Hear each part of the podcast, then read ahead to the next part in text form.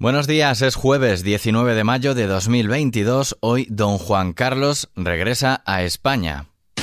XFM Noticias con Daniel Relova.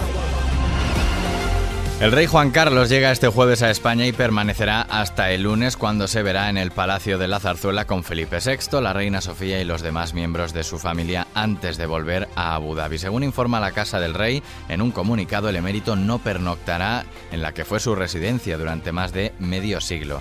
El regreso, después de casi dos años de estancia en Abu Dhabi, se enmarca en el deseo de don Juan Carlos de desplazarse con frecuencia a España para visitar a la familia y amigos y organizar su vida personal y su lugar de residencia en ámbitos de carácter privado, como ya expresó en la carta que dirigió a Felipe VI el pasado 5 de marzo para comunicarle su deseo de retornar. Más asuntos. Sanidad sigue pendiente de la evolución de la viruela del mono. Anoche en la sexta, la ministra de Sanidad, Carolina Darias, aseguró que los sistemas de detección y todos los terminales del Sistema Nacional de Salud están en alerta para la detección.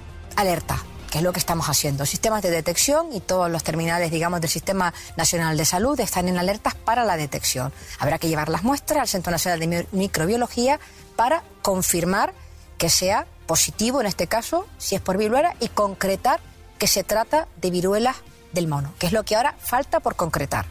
Antes de nada, la ministra quiso dejar claro que se trata de un virus y no de una enfermedad de transmisión sexual.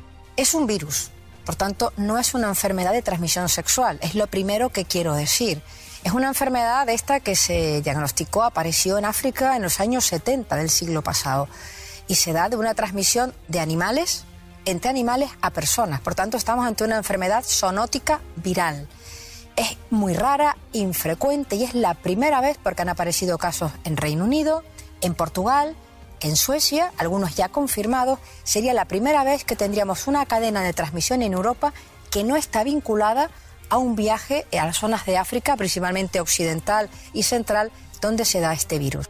Darías comentó que la evolución de la enfermedad es buena, sin gravedad y que hay un protocolo de detección precoz que se distribuirá a las personas con la sintomatología y para saber cómo actuar, así como para la actuación del personal sanitario. Según la ministra, no hay nadie ingresado y la evolución de la enfermedad se manifiesta con síntomas como erupciones cutáneas, dolores musculares y fiebre de carácter no grave.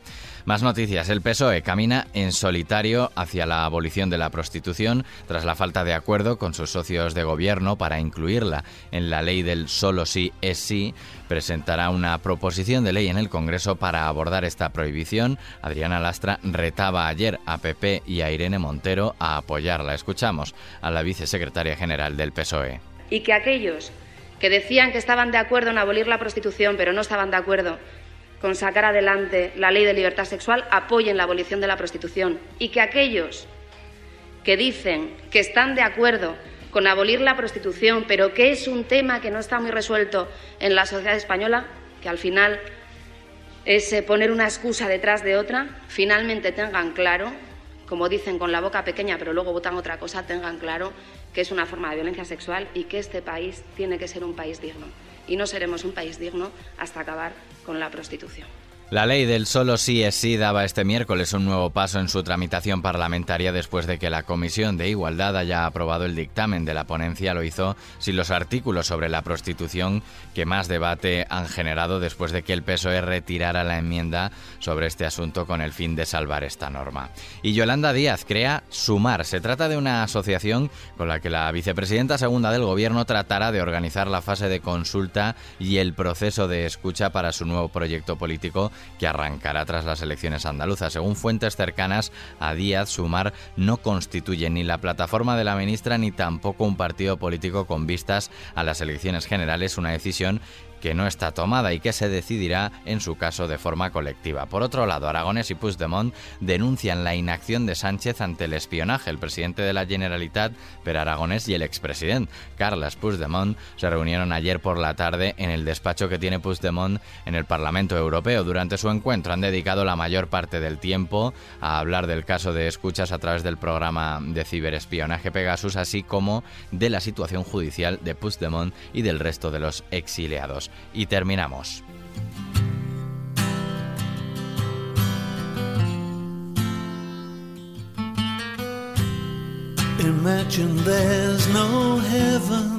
Julian Lennon, hijo del ex Beatle, estrenó recientemente esta interpretación de Imagine que estás escuchando. Era la primera vez que lo hacía, al menos de forma pública. Y en el programa de radio Rocket Hour de Elton John, el músico habló sobre los temores que tenía acerca de hacer una versión de esta icónica canción de 1971. El hijo de John Lennon afirmó que solo la cantaría si sentía que era el fin del mundo en muchos aspectos. Y es que esta versión de Julian Lennon de Imagine formó parte de la campaña de recaudación de fondos en las redes sociales de Global Citizen Stand Up for Ukraine, que recaudó miles de millones de dólares en ayuda financiera para Ucrania durante la guerra en curso. Con él terminamos este podcast de XFM Noticias. La actualidad y la información continúan en los boletines horarios de XFM. Que pases un buen día.